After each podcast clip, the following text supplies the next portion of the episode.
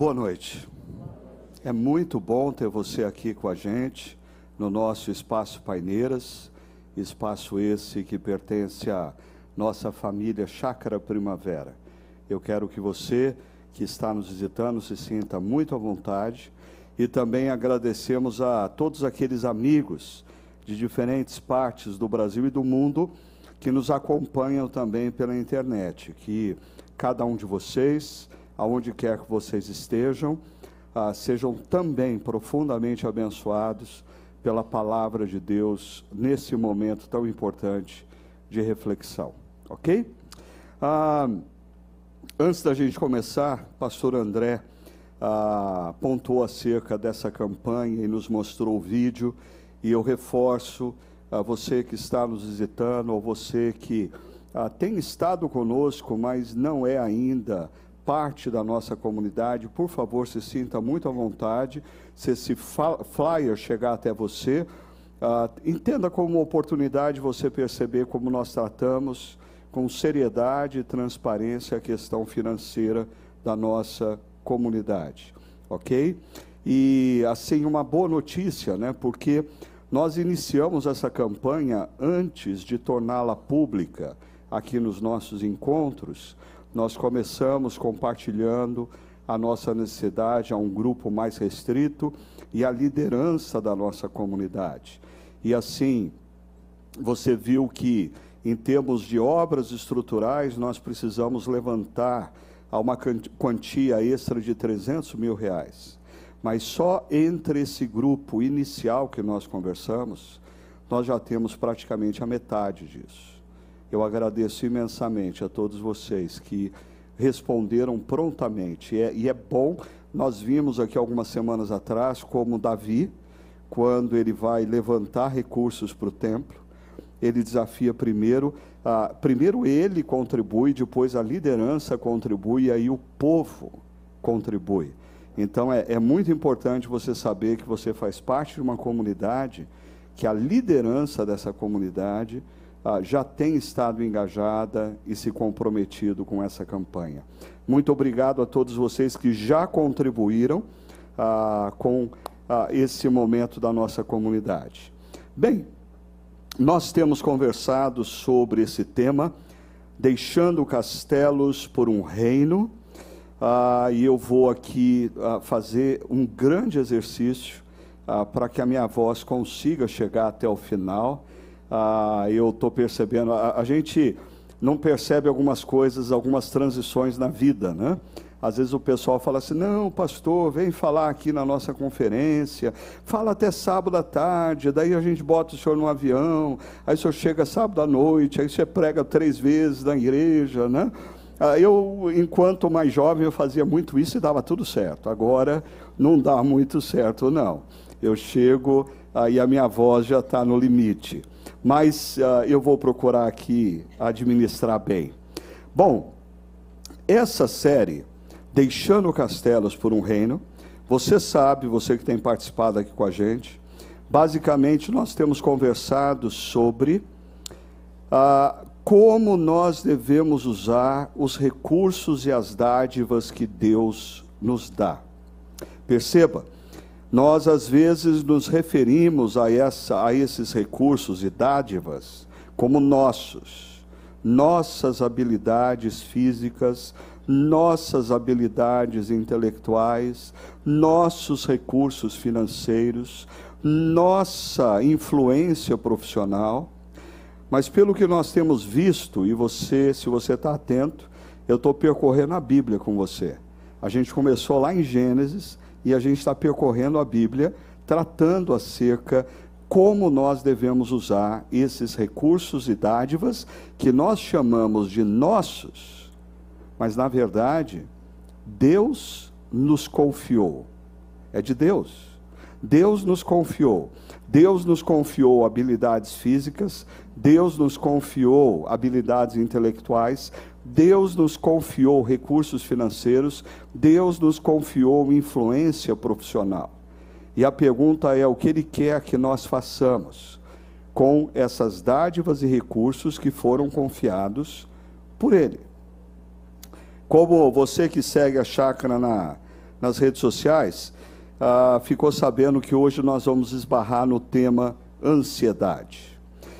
E é interessante, nós no Brasil, nós não somos mais campeões ah, mundiais no futebol, nós não somos mais campeões mundiais na Fórmula 1, nós não ganhamos mais nenhum grande slam no tênis, nós não somos mais campeões mundiais no voleibol, mas nós somos campeões mundiais da ansiedade. Né? Ah, essa reportagem da CNN ah, diz mais de 96% dos brasileiros têm diagnóstico de ansiedade, diz estudo. O Brasil é campeão mundial na prevalência de transtornos de ansiedade, de acordo com pesquisa da Organização Mundial da Saúde. E por tabela, nós levamos um outro título mundial. Ah, o Brasil é o país que mais consome antidepressivos no mundo. Nós somos campeões mundiais no consumo de antidepressivos.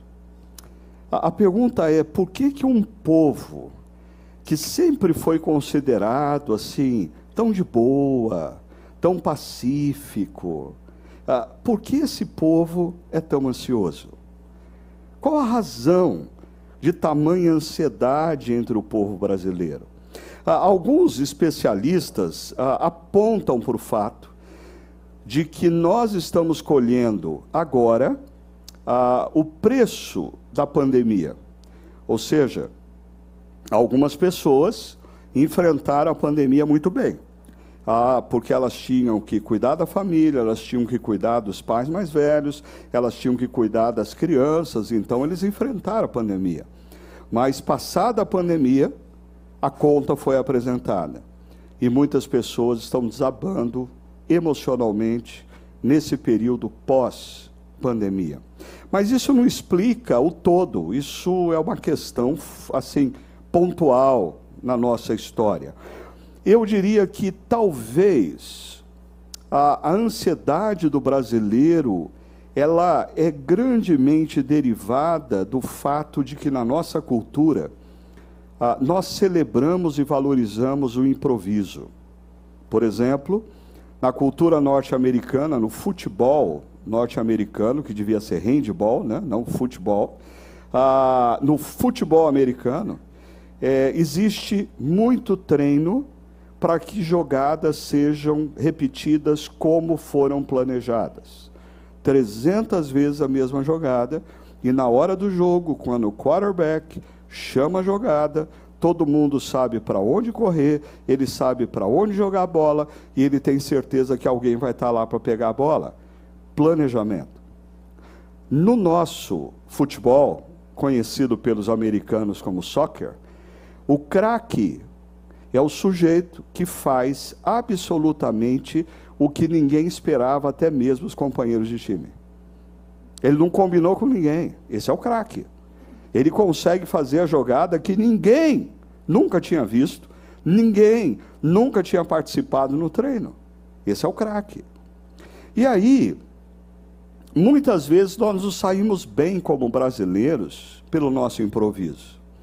Mas isso tem um custo, porque na vida quando você lida sem planejamento na dimensão profissional, na dimensão familiar, quando você não tem planejamento para sua aposentadoria, você começa a ser assaltado por preocupações.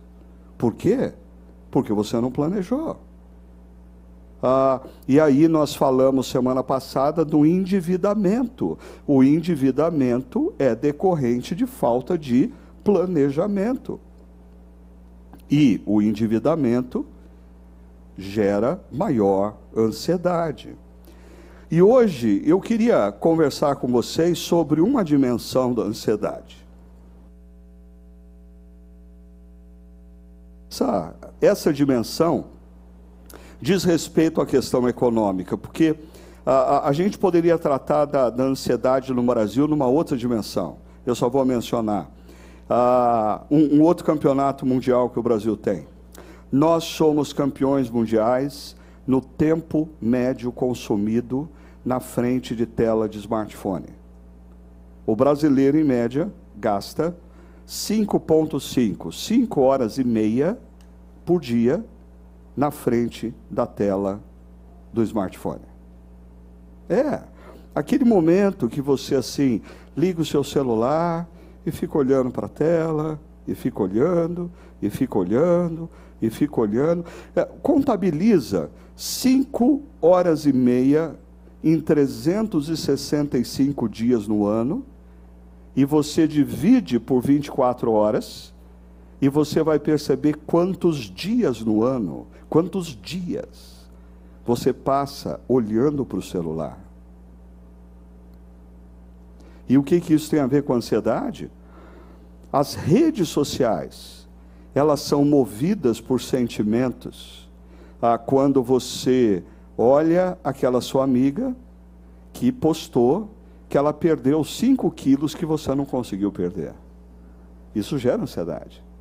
Quando você vê um casal de amigos fazendo aquela viagem que você sonhava fazer, mas você não fez. Isso gera ansiedade. Quando você vê um amigo de profissão apostando que ele foi promovido, que ele ganhou tal prêmio, e você fala, e eu? Eu estou ficando para trás. Isso gera ansiedade. Então, isso é provado em pesquisas, principalmente entre adolescentes e jovens, que as redes sociais têm gerado transtorno de ansiedade entre os nossos adolescentes e jovens. Tudo isso vale a pena a gente considerar. Mas eu quero falar da ansiedade relacionada à questão financeira. E, para tanto, nós vamos conversar sobre uma decisão que a gente precisa tomar na vida. A decisão é em quem nós vamos confiar, ou aonde nós vamos colocar a nossa confiança. Aonde você colocar a sua confiança vai ser grandemente ah, determinante ah, para o seu nível de ansiedade. Aonde você colocar, ou decidir colocar sua confiança, vai ser grandemente ah, determinante para a sua ansiedade ou não. Olha só, Jesus trata esse tema lá no final do sermão conhecido como Sermão do Monte. E ele diz assim: Não acumulem para vocês tesouros na terra, onde a traça e a ferrugem destroem e onde os ladrões arrombam e furtam. Mas acumulem para vocês tesouros nos céus, onde a traça e a ferrugem não destroem e onde os ladrões não roubam nem furtam. Bem, deixa eu dar uma dica aqui para você. No nosso texto, todas as vezes que você enxergar ah, um verbo em caixa alta, como esse aqui, e na cor laranja, você tem um imperativo. Então, por exemplo, nesses dois versos, Jesus aponta dois imperativos. Imperativo, se você está lembrado lá das aulas de português, do ensino fundamental e médio, é coisa séria. Né? Imperativo não é conselho, imperativo não é sugestão, imperativo é ordem. E Jesus diz: não acumulem tesouros na terra, mas acumulem tesouros nos céus. Ah, esses dois versos levantam uma pergunta séria que vai ser fundamental na nossa reflexão, que é: aonde estão os teus tesouros? Aonde estão os teus tesouros? Deixa eu te ajudar reformulando a pergunta. É, qual é o maior valor da sua existência. O, o que você mais valoriza, o que, te, o que dá razão à sua existência. Por exemplo, de repente a sua profissão é a razão maior da sua existência. O desejo de ter sucesso profissional é a razão maior da sua existência. Ou talvez a segurança financeira, acumular recursos financeiros para ter uma vida tranquila, é a razão da sua existência.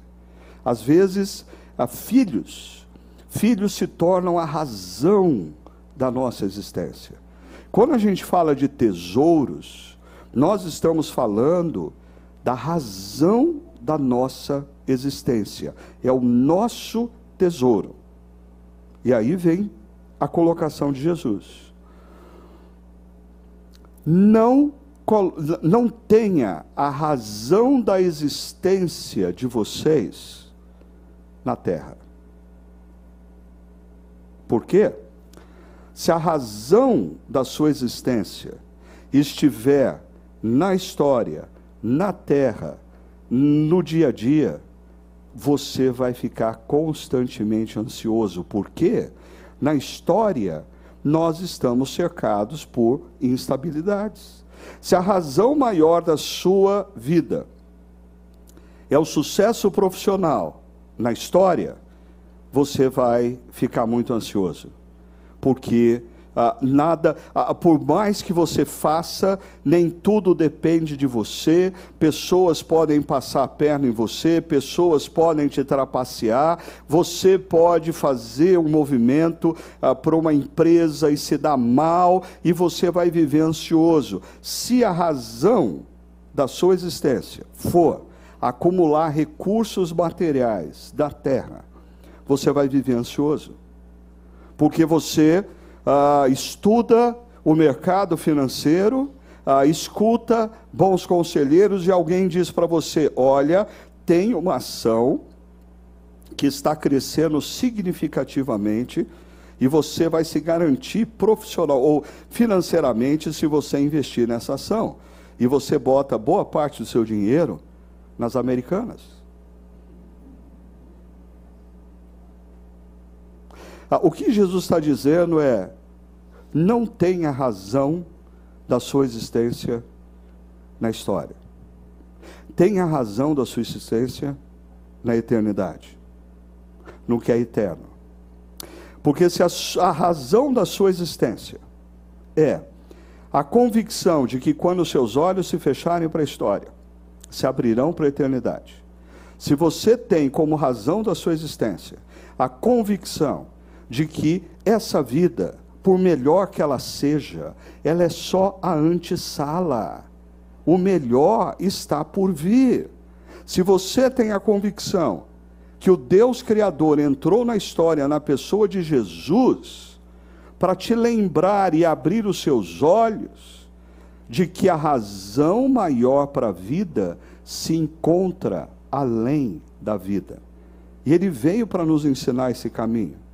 Quando nós colocamos a razão maior da nossa vida no que é eterno, a ansiedade se dissipa. Porque por mais que nós tenhamos problemas na história, nós sabemos que são problemas temporais. Nós sabemos que são problemas passageiros. Quando os nossos olhos se fecharem para a história, se abrirão para a eternidade. Por isso Jesus diz: não acumulem, não coloque a razão da sua vida na história. Coloque a razão da sua vida na eternidade. Porque se você colocar na eternidade, o que é eterno é seguro, o que é eterno traça e ferrugem não destrói, ladrões não arrombam nem furtam, mas tudo que nós colocamos como expectativa na história está propenso a traça, ferrugem e ladrões. Mas aí, nesse texto, Jesus vai constantemente construir uma argumentação e finalizá-la com uma frase de sabedoria. A frase de sabedoria aqui é essa: Pois onde estiver o seu tesouro, aí também estará o seu coração. Porque ah, aonde você determina ser o seu propósito maior da sua existência. Seu propósito maior da sua existência é o sucesso profissional, são os recursos financeiros, é a visualização do seu Instagram ou qualquer coisa parecida, o seu coração vai se mover naquela direção. Ah, o coração é o centro do controle da existência. Então isso vai te controlar porque o seu coração vai estar conectado aonde está o seu tesouro. Jesus continua dizendo: Ninguém pode servir a dois senhores, a dois mestres. Ah, e, e existe uma razão por detrás dessa frase de Jesus. Você vai ver que Jesus está falando de mestres, de senhores, sinônimos de Deus ou deuses. E Deus criou o ser humano para que ele estivesse no centro do coração do ser humano. Quando os nossos primeiros pais romperam com Deus Criador, eles romperam com essa realidade. Mas aqui, um segredo fundamental: Deus criou o coração humano de tal forma que só cabe um Deus, não cabem dois deuses. Nem se você colocar um beliche, não cabe. Assim, o coração humano foi criado para ter espaço para um único Deus. Quando você transforma a sua vida profissional num Deus, o Deus Criador sai do seu coração. Quando você transforma a busca por riquezas e segurança financeira no seu Deus, você afasta o Deus Criador do seu coração. Jesus está dizendo: ninguém pode servir a dois deuses, a dois senhores. Olha só, pois odiará um e amará o outro, ou se dedicará a um e desprezará o outro. E aí Jesus conclui dizendo: vocês não podem servir a Deus e ao dinheiro. Ora, a questão é que Jesus aqui não faz uso da palavra grega ou da palavra aramaica ah, que se definiria como dinheiro. Jesus faz uso de uma outra palavra, mamon. Mamon. E mamon é uma divindade. Jesus está dizendo que o dinheiro não é coisa o dinheiro é uma divindade ou uma entidade. Por quê? Porque, diferentemente de uma coisa, o dinheiro tem o poder, presta atenção. O dinheiro tem o poder de chamar a sua atenção, de te seduzir e de mudar o seu comportamento. Vou dar uma prova disso.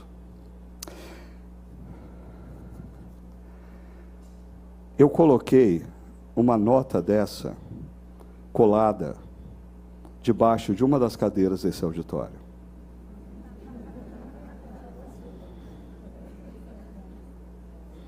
E aí? Nesse exato momento você está em crise. Pago o mico ou não? Ou faço de conta que essa nota é insignificante para mim? Tem gente que já baixou para olhar. Ah, é mentira. Eu não coloquei uma nota como essa debaixo. Eu coloquei uma nota como essa debaixo. Você percebeu que essa tem maior poder de atração do que essa? Você percebeu como o dinheiro não é uma coisa, o dinheiro é uma entidade que tem o poder de atrair a nossa atenção, de seduzir o nosso coração, redefinir o nosso comportamento. E é interessante, o dinheiro é uma entidade que tem tanto poder sobre o ser humano, que ele consegue exercer poder sobre quem o tem e sobre quem não o tem. Ele consegue fazer pessoas escravas dele, porque o possui, porque na verdade ele possui a pessoa, mas ele consegue também fazer pessoas reféns sem tê-lo. Tamanho poder de Mammon. A, a, questão é que o dinheiro, ele não é um Mammon mas ele pode se tornar um mamão na minha vida. Ah, Jesus não está falando que as riquezas são mamon. Jesus está dizendo que quem tem riquezas corre o risco de ser seduzido pelo mamon. E Jesus continua, mas antes deixa eu só citar aqui Thomas Merton, que é um, uh, um teólogo católico. Ele diz: Nossas vidas são formatadas pelas nossas buscas. Nós nos tornamos a imagem daquele a quem desejamos.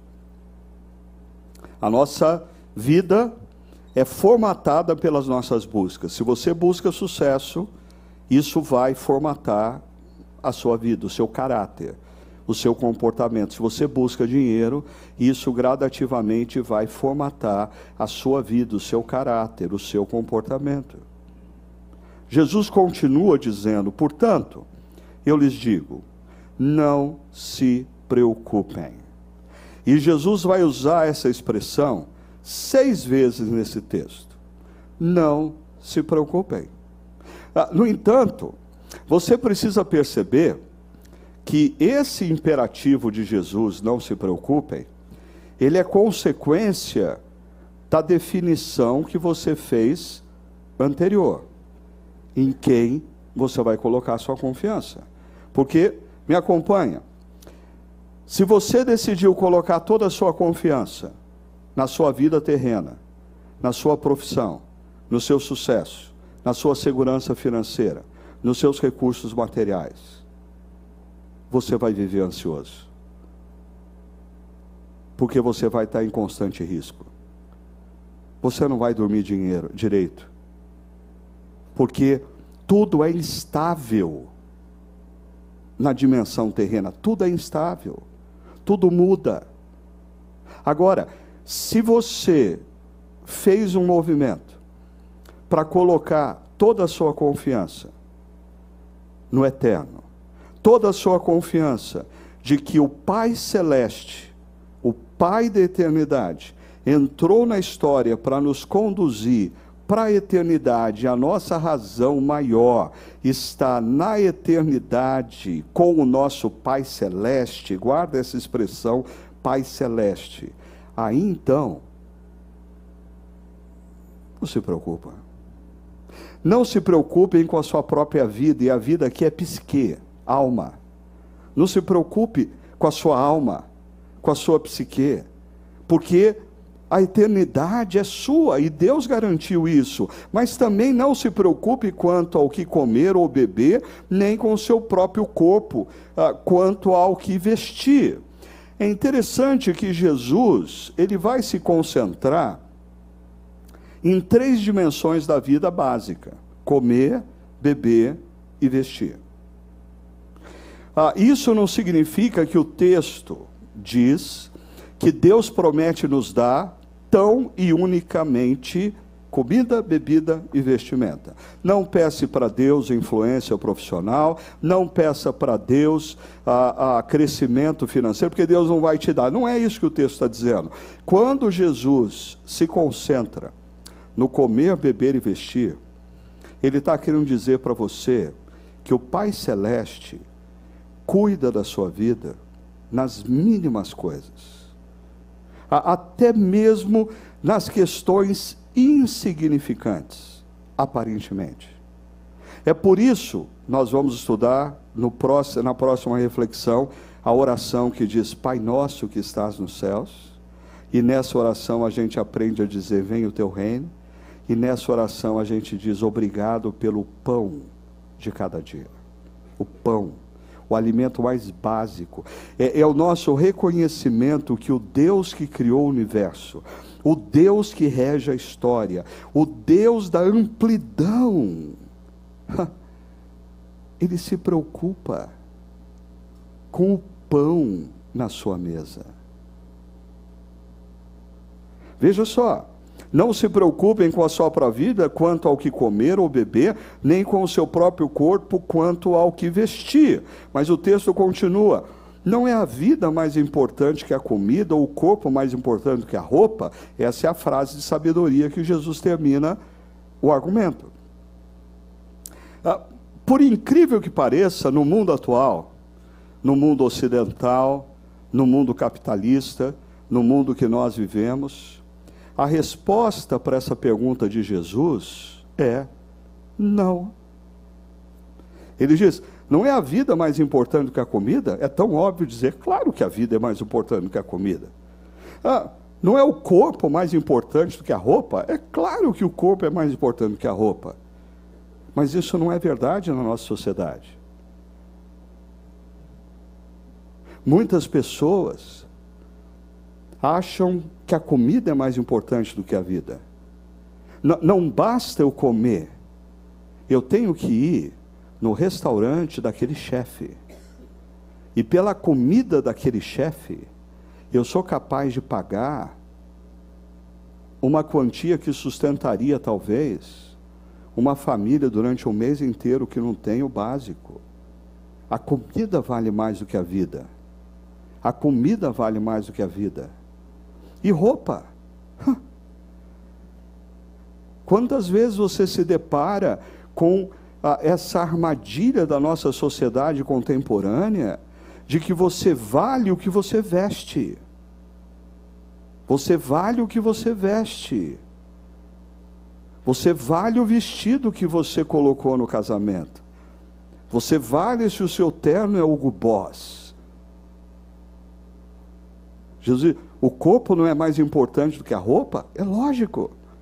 Mas na nossa sociedade é? Não.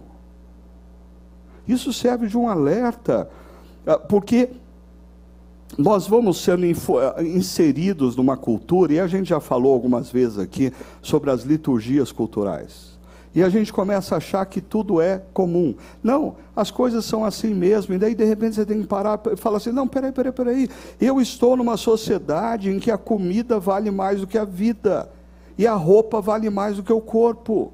Tem alguma coisa de errada nisso.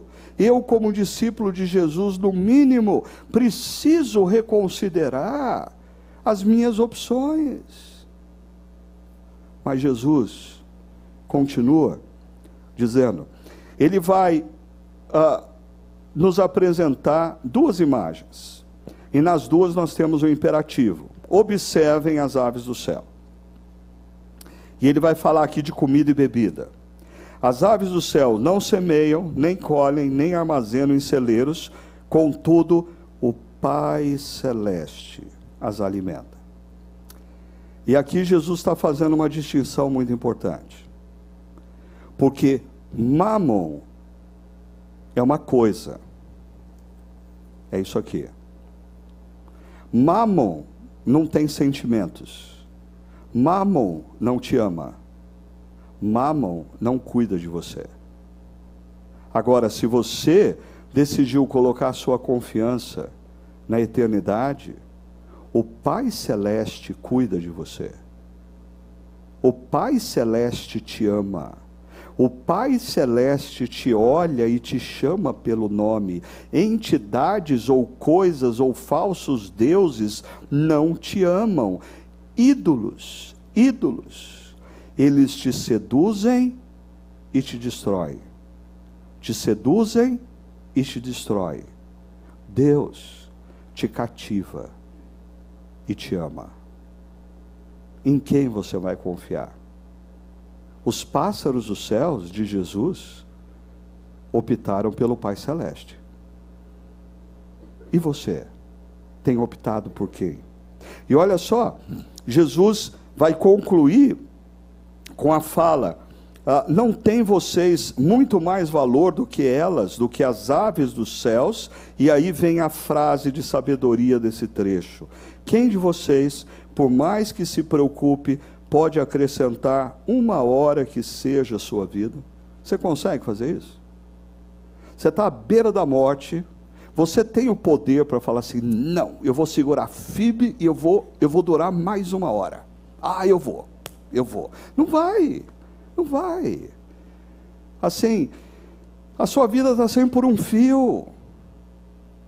Ah, de repente está tudo bem, e um infarto, um derrame, te leva e você não tem controle sobre isso. Você não tem condição assim de falar assim, não, eu estou sofrendo um derrame, mas eu vou durar, eu vou durar mais uma hora. Você não tem poder sobre isso. O que Jesus está falando aqui é: existem inúmeras coisas na vida sobre as quais nós não temos o controle. Por que, que você vai se preocupar por isso? Você deve fazer o que está no seu controle, mas você tem que confiar no Pai Celeste naquilo que foge do seu controle. Eu, eu aprendi acerca disso, ou comecei a aprender acerca disso, como pai. Quando os filhos são pequenos, a gente tem assim a pretensão de achar que nós cuidamos deles e controlamos a segurança deles. Não faça isso, menino. Sai daí, desce já dessa cadeira, vem aqui, senta aqui, fica com o papai. Não, não vai fazer isso. Aí eles crescem. Eles saem de casa. E aí você coloca a cabeça no travesseiro e não consegue dormir. Porque você diz: onde eles estão? O que eles estão fazendo? E você começa a se preocupar por coisas que você não tem o controle.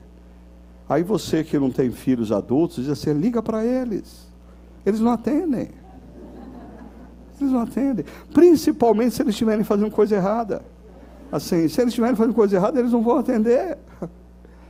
E aí você tem duas opções: você perder a noite de sono e se consumir de preocupação por algo que você não tem o controle, ou perceber que na vida você deve fazer o seu melhor naquilo que está sob a sua responsabilidade, mas se libertar da ansiedade naquilo que você não tem o controle.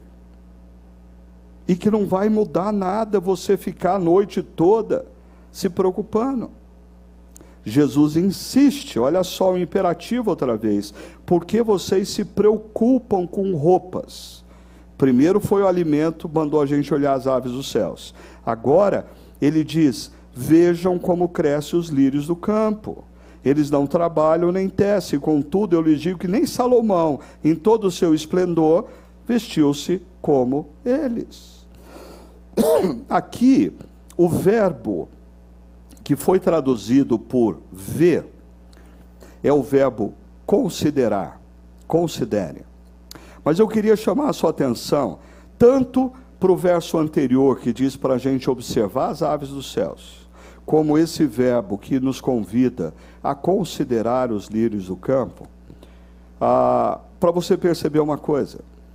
Desde as primeiras páginas da Bíblia, Deus diz: seis dias trabalharás no sétimo, você vai descansar. Para quê? Para que você tenha tempo de considerar.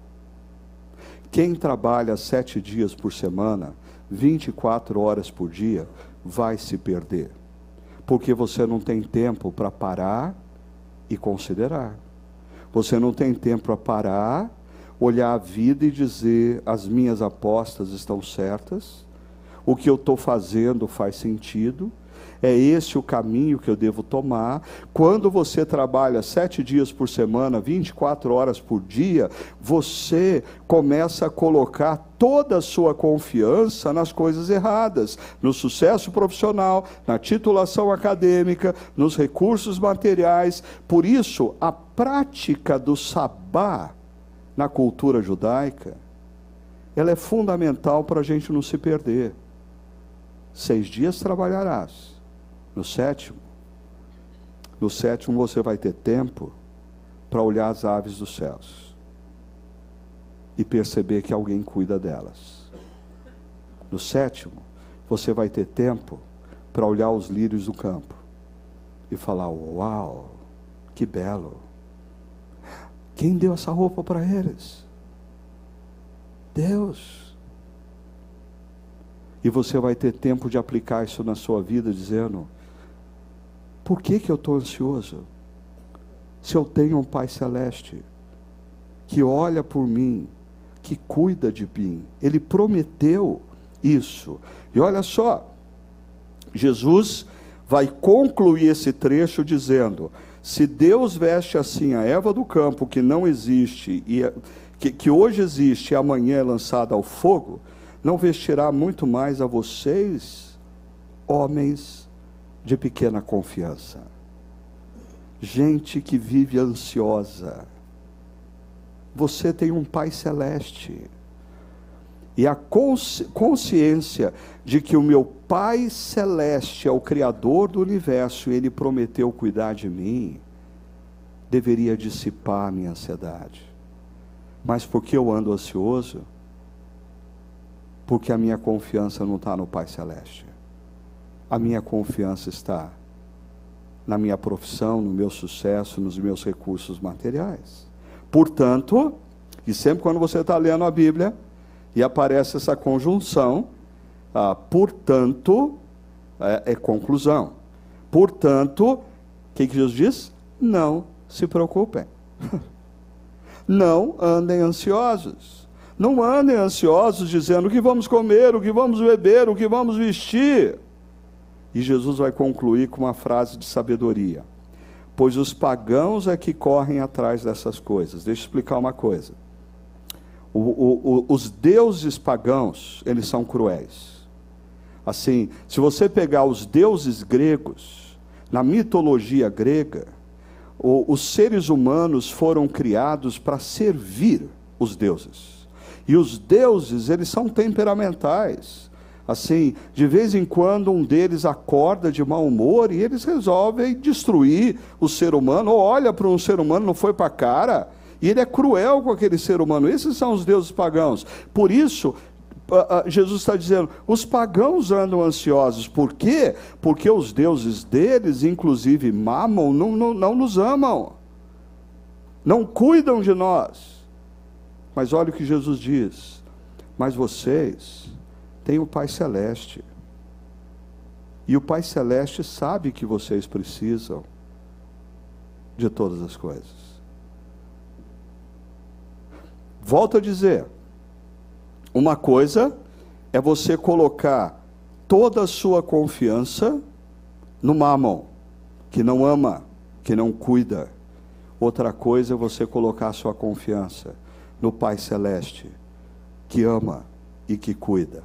Assim, Jesus vai dizer: Busquem, pois, em primeiro lugar o reino de Deus e a sua justiça, e todas essas coisas lhes serão acrescentadas. Jesus está dizendo assim: coloquem os olhos de vocês na eternidade. Lembrem-se que nós estamos numa antessala, por melhor que seja essa vida, essa não é a plenitude da vida. Quando os nossos olhos se fecharem para a história, se abrirão para a eternidade. Mas você tem que deixar que essa convicção altere altere a maneira como você vive a história, porque se você tem convicção de que quando seus olhos se fecharem para a história, se abrirão para a eternidade e o melhor está por vir, você precisa redimensionar a maneira como você vive.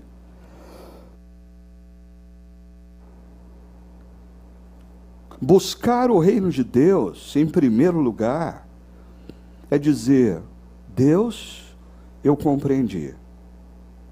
E eu quero viver usando as habilidades físicas e intelectuais que o Senhor me deu, usando os recursos financeiros e a influência que o Senhor me deu para expandir o teu reino na história. Para tornar a história o mais parecida possível com o que vai ser o teu reino eterno. Eu quero usar o que o Senhor me deu para a expansão do teu reino na história. E Jesus conclui no verso 32: Portanto, não se preocupem com amanhã, pois o amanhã trará suas próprias preocupações. Basta cada dia o seu mal. Descansem. Deixa eu dizer uma coisa para vocês.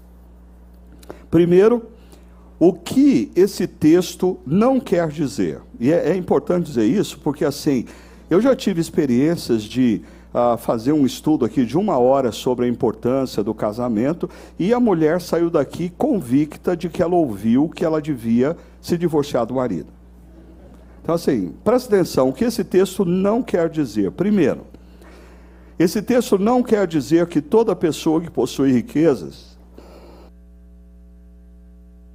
de que toda pessoa que possui riquezas, é adoradora de Bamon.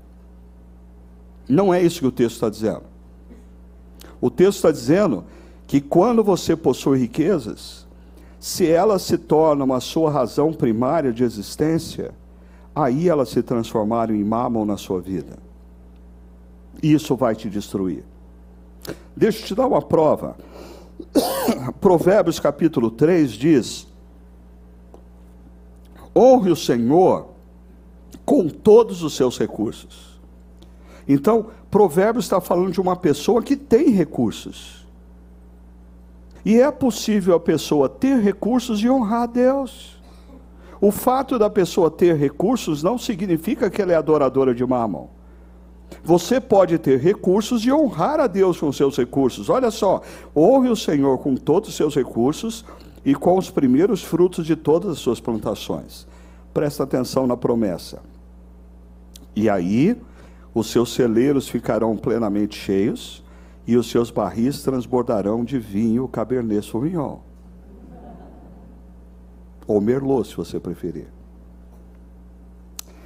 Ah, o perigo desse texto aqui é o seguinte: o perigo é quando os seus celeiros ficarem cheios e o seu barril de vinho transbordar, você passar a adorar o que você tem e se esquecer de honrar a Deus com os recursos que Ele te deu. E essa é uma tentação constante que a gente tem. A gente honra a Deus com o que a gente tem, Ele nos abençoa. A gente é tentado a adorar o que Ele nos deu, a, a gostar mais das bênçãos do que daquele que nos abençoa. A gente tem que voltar e honrar a Deus com tudo que nós temos. Segunda coisa que esse texto não quer dizer, devemos seguir o exemplo dos pássaros e dos lírios, não trabalhar, pois Deus vai nos suprir. Tem gente que pensa assim, ah, tá pastor, sim, Deus falou ao meu coração. Eu estou cansado de falar para minha esposa que eu não tenho que trabalhar. Se a gente tem que ser igual aos passarinhos, Deus vai dar um jeito. Sim, Deus vai dar, Deus vai cuidar da gente. Sim, eu vou largar, amanhã vou mandar uma carta para a empresa dizendo estou fora. Não é isso que o texto diz. A gente viu na reflexão passada que uma mulher em dificuldades financeiras, o profeta diz: volta e junta todas as vasilhas. Esse é o trabalho dela. Deus multiplica o azeite, mas ela tem que fazer a parte dela.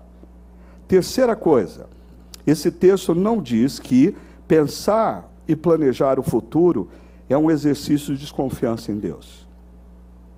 Tem gente que lê, principalmente o verso final, ah, cabe a cada dia o seu mal, a gente não tem que pensar no amanhã. A gente tem que pensar só no presente. Por isso, pastor, eu torro tudo que eu ganho. Sim, porque Deus mandou a gente não pensar no amanhã. Esse negócio de pensar no amanhã é pecado. Não, nós vimos aqui nessa série de reflexões José, um homem usado por Deus que planejou o futuro ele fez uso do tempo de vacas gordas para que ele tivesse como viver e abençoar os outros em tempos de vacas magras. Você planejar o seu futuro, você planejar a sua aposentadoria, não é um ato de pecado ou de desconfiança a Deus, muito pelo contrário. Deus te deu a habilidade intelectual para você fazer isso. Assim, o que o texto quer nos dizer? Primeiro, Devemos viver e administrar as riquezas terrenas a partir da nossa consciência de eternidade. Nós devemos, se nós temos a consciência da eternidade, nós devemos viver o aqui e agora, com essa consciência. É mais ou menos algo que eu disse há muitos anos atrás aqui. Nós devemos viver com os pés na história, mas os olhos na eternidade. E isso deve afetar as nossas decisões na história a maneira como a gente pensa a história, a maneira como a gente se preocupa ou não com as coisas. Segundo, ah, esse texto diz que devemos viver e trabalhar para termos o que comer, beber e vestir, confiados no cuidado do Pai Celeste. Ou seja, eu trabalho para ter como comer, beber e me vestir, mas a oração que Jesus nos ensina é: quando eu tenho pão na mesa, eu oro dizendo: o pão nosso de cada dia nos dá hoje. Eu reconheço que Deus tem me dado a força para eu trabalhar, a inteligência para eu administrar bem, para eu ter o pão sobre a mesa. Terceiro, esse texto quer dizer que nós devemos viver e fazer o que está no nosso alcance, na criação de filhos, na administração da empresa, na gestão da carreira. Ah, nós temos que fazer o que está no nosso alcance, confiando ao Pai Celeste tudo o que transcende o nosso controle e capacidade.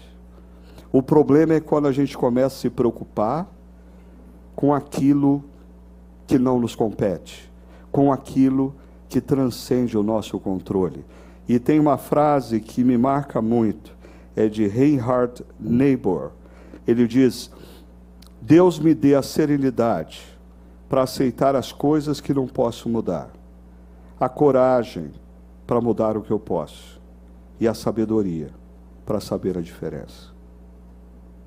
Eu acho que é isso que Jesus quer dizer sobre não andarmos ansiosos com coisa alguma.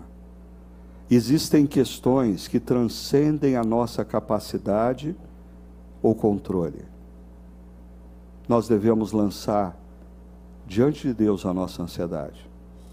Nós devemos nos dedicar a mudar o que a gente pode mudar, mas descansar e lembrar que Ele é Pai Celeste naquilo que a gente não tem controle. Assim, eu convido você, primeiro, estabeleça práticas que mantenham o seu coração distante do poder sedutor e destruidor de Mamon.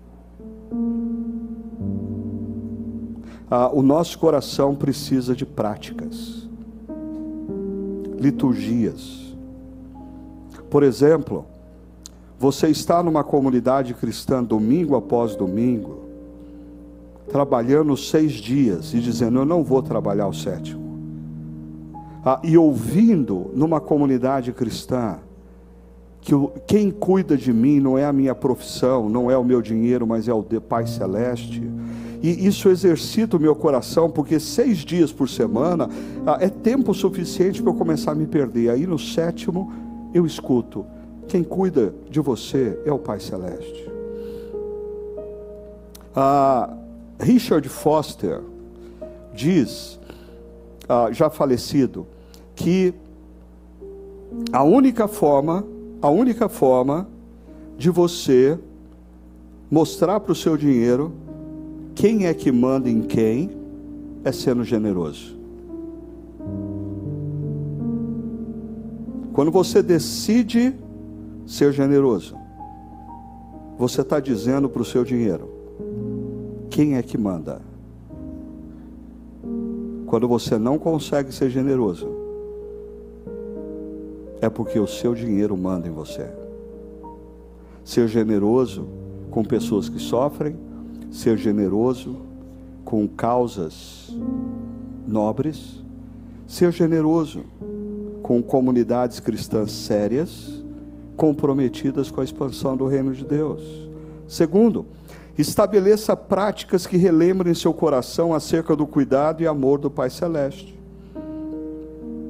Por exemplo, você ter diariamente um momento em que você escolhe um lugar reservado da sua casa ou do seu escritório e você gasta alguns minutos lendo a palavra e orando, relembrando que o Pai Celeste cuida de você. Daí você diz: Ah, Ricardo, mas eu não sei orar.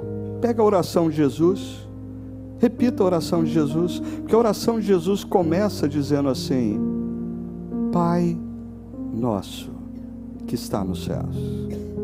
E você vai ser relembrado de que o Pai Celeste cuida de você. Ele dá o pão nosso de cada dia.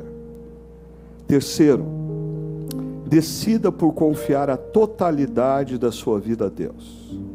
Não um departamento da sua vida. Não um cantinho da sua vida. Não um puxadinho da sua vida. A totalidade da sua vida Deus. Estabelecendo o seu reino em primeiro lugar. É o que Jesus disse buscai em primeiro lugar o reino de Deus, e as demais coisas vão ser dadas a você pelo Pai Celeste. Que Deus abençoe a sua vida, que você tome decisões diante dessa reflexão e não esquece de olhar debaixo da cadeira no final.